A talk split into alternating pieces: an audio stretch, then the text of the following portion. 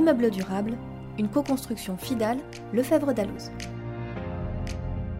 Face à l'urgence climatique et aux objectifs mondiaux de décarbonation, le secteur du bâtiment, responsable de près de 40% des émissions de gaz à effet de serre en France, a un rôle primordial à jouer. Cette série de podcasts livre, clé en main, les procédés, techniques juridiques et les règles de droit nécessaires à tous les intervenants à l'acte de construire pour faire de l'immeuble un immeuble durable. Aujourd'hui, pour parler de l'immeuble durable, Yves Rouquet, rédacteur en chef de la revue Actualité juridique Droit immobilier, AJDI, reçoit Bruno Wertenschlag, avocat associé du cabinet FIDAL qui pratique le droit de l'immobilier et le droit de l'environnement. Bien, bonjour Bruno. Bonjour Yves. Euh, la fois précédente, euh, nous avions évoqué la pollution des sols liée à la problématique de l'immeuble durable. Aujourd'hui, euh, je vous propose que nous nous focalisions, que nous abordions la pollution des bâtiments. comment est-ce que cette question est abordée dans notre droit et en la matière, qu'attend-on finalement de l'usager? Alors, sur la pollution des bâtiments, il y a beaucoup de similarités en réalité euh, dans les, procédés juridiques de, dépollution des bâtiments par rapport euh, aux procédés juridiques de dépollution des sols. Euh, il y a d'abord une première similarité qui est celle du décalage dans le temps. Il y a eu un, véritable retard à l'allumage, puisqu'en réalité, le premier phénomène de pathologie lié au bâtiment, qui, a donné lieu d'ailleurs au premier scandale, hein, c'est celui de l'amiante, que tout le monde connaît, que moi j'ai eu la malchance ou la chance, je ne sais pas, la chance en tant que professionnel, la malchance en tant que citoyen de connaître, c'est effectivement la révélation en 1990 de, des méfaits hein, qui sont associés, qui étaient associés, qui le sont encore, hélas, à, l'usage de l'amiante, notamment dans l'immobilier, mais pas que. Hein. on a utilisé beaucoup d'amiante dans les sous-marins, dans des, équipements, dans le bitume de, certaines chaussées. L'amiante a servi à tout, puisque l'amiante avait une, vertu isolante euh, exceptionnelle. De ce point de vue, c'est sûr. Ça protégeait du chaud et du froid. Donc l'amiante, hein, qui est un mot masculin, hein, parce que souvent on, le dit au féminin, mais c'est voilà, c'est un privilège d'un mot masculin. L'amiante, en 1990, on s'aperçoit entre guillemets euh, des méfaits de l'amiante et, un certain nombre d'associations sont, constituées. Je pense au comité euh, permanent anti-amiante de, l'université de Jussieu, par exemple, hein, qui est monté par un scientifique euh, qui enseigne dans cette faculté. Mais je reviens sur cette idée du décalage. En réalité, on a très vite établi qu'en 1906, à la faveur d'un rapport d'un inspecteur du travail, je crois que ça se passe en Normandie, cet inspecteur du travail, qui n'est pas médecin, hein, euh, constate simplement par une espèce d'approche statistique qu'il y a un nombre anormal de maladies euh, pulmonaires dans une entreprise qui se trouve euh, travailler l'amiante. Et en réalité, de nombreux témoignages apparaissent sur le fait que on soupçonne et même on sait que l'amiante est à l'origine d'un certain nombre de maladies comme le mésothéliome ou le cancer de la plèvre, des maladies respiratoires peut-être moins graves, mais extrêmement handicapantes, des emphysèmes. Et on sait très bien que, ces maladies-là sont directement connectées euh, au travail sur l'amiante. Sachant que dans les années 30, l'amiante, euh, on y travaille euh, sans masque, sans aucune précaution. Et on attend donc 1996, on y reviendra, pour interdire carrément l'emploi de l'amiante. Et entre-temps, c'est un autre scandale. Alors, est-ce un scandale? Est-ce quelque chose qui, qui fera pchit? Des journalistes constatent, je crois qu'il y a M. Mali notamment qui le constate, que des industriels qui travaillent dans le milieu de l'amiante constituent un comité, euh, un comité amiante, qui est un comité chargé en principe de faire en fait de l'information de institutionnelle sur les vertus de l'amiante et sur son caractère non pas euh, non dangereux, mais le, caractère contrôlable des dangers associés à l'amiante et euh, tout l'enjeu de, ce comité, selon certains journalistes, hein, aura été finalement de créer du lobbying, d'avoir une intense activité de lobbying auprès des pouvoirs publics pour retarder autant que faire se peut l'interdiction de cette amiante, ou en tout cas sa réglementation. Cela fait aujourd'hui d'ailleurs l'objet de, procès hein, qui ne sont pas clôturés. Et donc, si on mesure ce temps passé entre 1906 et 1996, je crois que c'est le 23 décembre 1996, un décret qui tombe euh, en fin d'année et qui interdit l'usage de l'amiante de manière absolue, qui en fait un déchet en réalité, qui dit voilà, bah, aujourd'hui l'amiante c'est un déchet. En effet, euh, on mesure là le, temps que ça a pris, mais on a l'impression qu'à partir de là tout s'accélère. Alors Oui, tout s'accélère. C'est vrai que l'amiante déclenche une prise de conscience des pathologies associées à l'immeuble. La première prise de conscience, d'ailleurs, paradoxalement, elle est liée à l'interdiction de l'amiante. Parce que l'amiante, on l'interdit, mais euh, hélas, on se prive d'un certain nombre de, propriétés extrêmement intéressantes de l'amiante. On le disait tout à l'heure, hein, sa capacité d'isolation par rapport au froid et au chaud, à la brûlure. Et donc, on sait par exemple, dès que se met en place l'industrie de substitution pour, trouver un produit qui va euh, suppléer à, l'absence de l'amiante, à sa disparition, on se pose la question effectivement du danger associé à certaines fibres parce qu'elles sont microscopiques, parce qu'elles peuvent elles aussi éventuellement attaquer la plèvre, etc. Donc c'est la première prise de conscience qui paradoxalement naît de la disparition d'un danger. Enfin de, voilà. Mais ensuite, effectivement, euh, au, fil des années, on va euh, enrichir euh, la catégorie des diagnostics, la typologie des diagnostics qui sont associés à des problèmes sanitaires liés à l'immeuble. Donc on va, on va y associer le diagnostic de performance énergétique sur lequel on reviendra en fin de séance. On va y associer le constat de risque d'exposition au plomb, euh, le diagnostic euh, lié aux insectes xylophages, enfin ce qu'on appelle l'état parasitaire, etc. Jusqu'à constituer tout cela, c'est la loi qui le fait à un moment donné, en ce qu'on appelle un dossier de diagnostic technique, qui est en fait un volumineux un de pièces qu'on annexe le plus souvent aux actes notariés de vente, ce qui fait que nos, actes ont doublé, triplé, quadruplé de volume. Bon, mais enfin, je dirais que ça, c'était pas, euh, c'est pas très grave.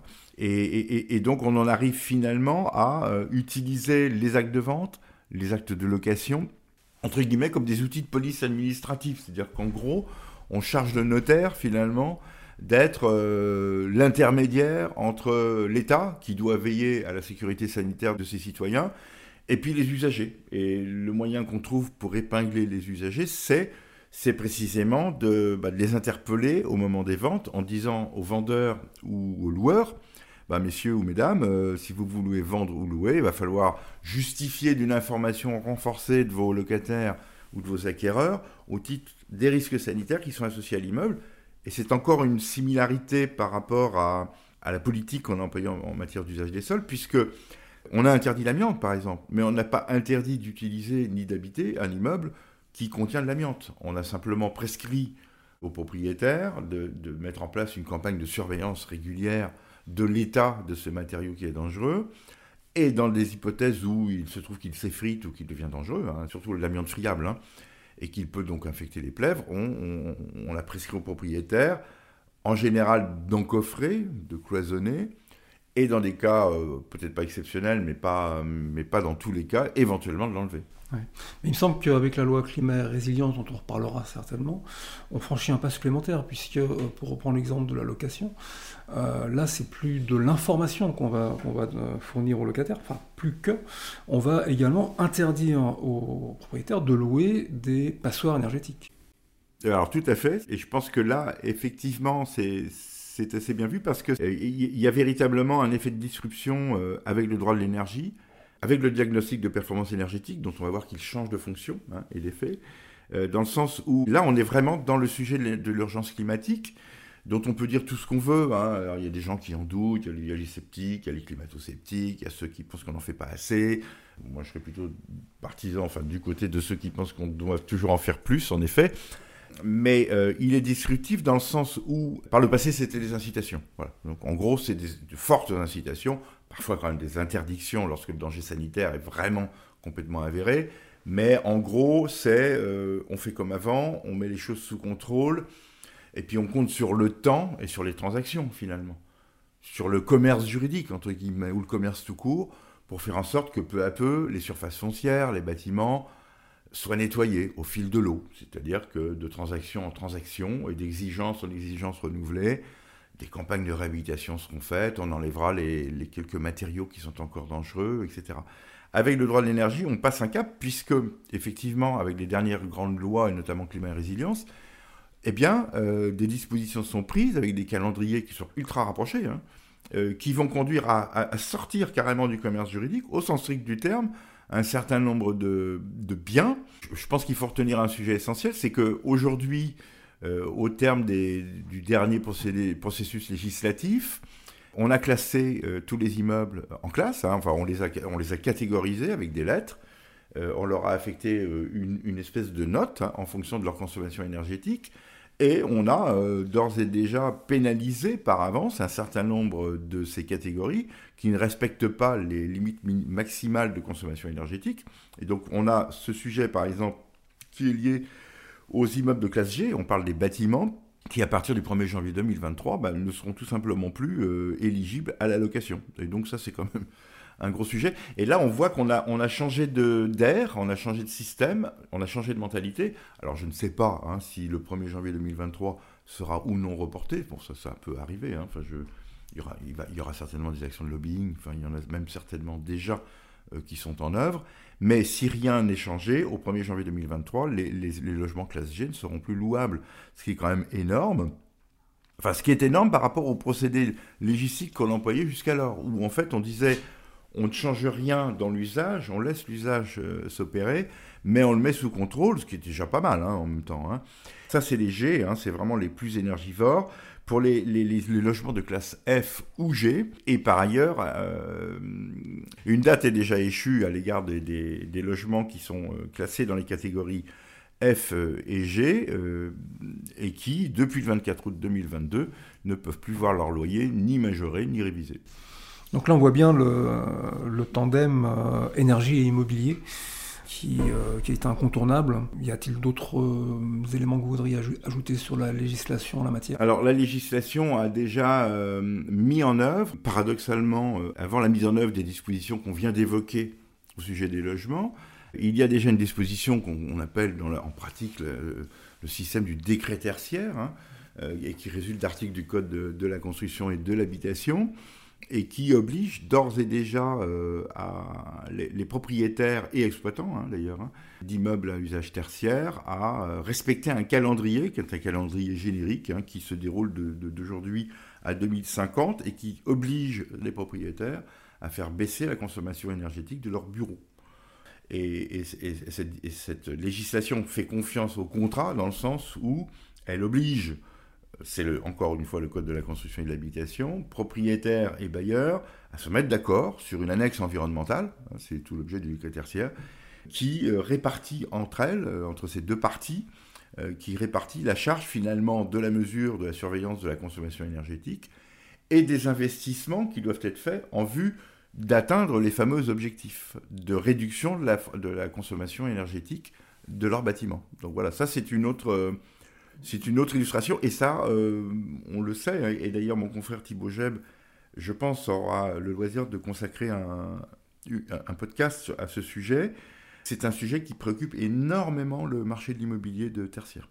Bien. Dans le cadre du dossier euh, que la GDI euh, consacre à l'immeuble durable, il y a une notion qui m'a interpellé et qui m'intéresse énormément, c'est la courante pensée finalement qui entend promouvoir l'immeuble comme puits de carbone. Est-ce que vous pourriez nous dire quelques mots de, cette, de ce courant de pensée Alors je vais, en dire quelques mots, mais euh, mon confrère Dezobry, Guillaume Dezobry, en dira beaucoup plus, parce que c'est, pour le coup, c'est vraiment euh, son sujet, hein, c'est, le, c'est un vrai sujet de droit de l'énergie, même s'il se trouve que ce sujet doit être mis en musique, entre guillemets, par des juristes comme moi qui font du droit immobilier. Mais donc, en gros, euh, ça renvoie en fait à, deux notions. D'une part, ça renvoie à la notion d'un immeuble qui produit l'énergie. Je pense que tout le monde aujourd'hui a vu au moins une fois des panneaux photovoltaïques posés sur des toitures euh, d'immeubles, hein, voire d'habitations. Hein, donc euh, voilà. Donc ça, c'est un sujet qui existe déjà. Et donc c'est là, on est dans l'immeuble producteur d'énergie. On, on peut être aussi dans, euh, dans l'immeuble qui est le, vecteur en fait de flux énergétique. C'est l'hypothèse de, par exemple, de, l'immeuble qui, dont le parking est, équipé de bornes de recharge de véhicules électriques, ce qu'on appelle les installations de recharge de véhicules électriques il y a un acronyme qui s'appelle IRV maintenant, on utilise ça, on dit les IRV, etc. Et donc, ce, qu'on voit déjà se développer, c'est bien sûr des bandes qui permettent euh, à, des, à des immeubles de, charger des véhicules qui sont en sous-sol, mais on pense aussi euh, bah, au retour des véhicules le soir qui sont encore chargés d'électricité et qui, pourront, qui pourraient rendre en fait leur électricité à l'immeuble et permettre une autoconsommation entre guillemets. Hein. Enfin, donc, euh, ce qui est assez intéressant. Ça, c'est on est dans le dans l'immeuble vecteur de flux d'énergie, mais ça, Guillaume de Zobry en parlera beaucoup mieux que moi. Et puis, plus généralement, aujourd'hui, on le voit bien avec les objectifs d'artificialisation nette, avec les micro-forêts, avec euh, les, jardins suspendus, entre guillemets, hein, voilà, les, jardins potagers qu'on trouve au sommet de certains immeubles parisiens. Il y a l'idée que l'immeuble peut, peut, contribuer à une politique bas carbone. Alors ça peut paraître des gadgets, mais pas tant que ça, parce qu'en réalité, mis bout à bout, tous ces procédés de, par de fabrication de compost, si on peut assujeter ça aussi, hein, tous ces procédés aboutissent finalement euh, à, faire baisser la facture énergétique, déjà, et à, réduire les, émissions des gaz à effet de serre. Enfin, ça peut, ça peut avoir beaucoup de vertus. Et donc, mis bout à bout, je pense que ce sont des procédés qui ont un certain intérêt, en effet. Mais c'est là qu'on atteint la notion d'immeuble idéal, dans le sens où euh, je pense que ce n'est pas demain qu'on arrivera à euh, syncrétiser dans un immeuble en vrai euh, l'ensemble de tous ces procédés. Écoutez, merci infiniment Bruno pour toutes ces précisions, fort éclairantes. Il ne nous reste qu'à évoquer le thème du prochain podcast. Oui, alors le thème du prochain podcast, hein, c'est comme je l'indique au début, on, suit le cheminement euh, de production de l'immeuble, hein, depuis sa conception, passant par sa construction, son exploitation, jusqu'à son extinction par voie de démolition. Donc là, la, prochaine fois, on va, euh, ce qui est en principe euh, l'étape d'après, hein, l'imagination qui peut animer un promoteur, c'est d'aller chercher un financement. Et donc, en fait, ce sont deux confrères, enfin un confrère Olivier Poindron et et une juriste, euh, Mélanie Moreau, du cabinet Fidal, qui, qui vont parler du financement durable de l'immeuble, avec tous les sujets qui sont associés aux green bonds, etc. Euh, voilà. Merci beaucoup. Je vous en prie. à bientôt.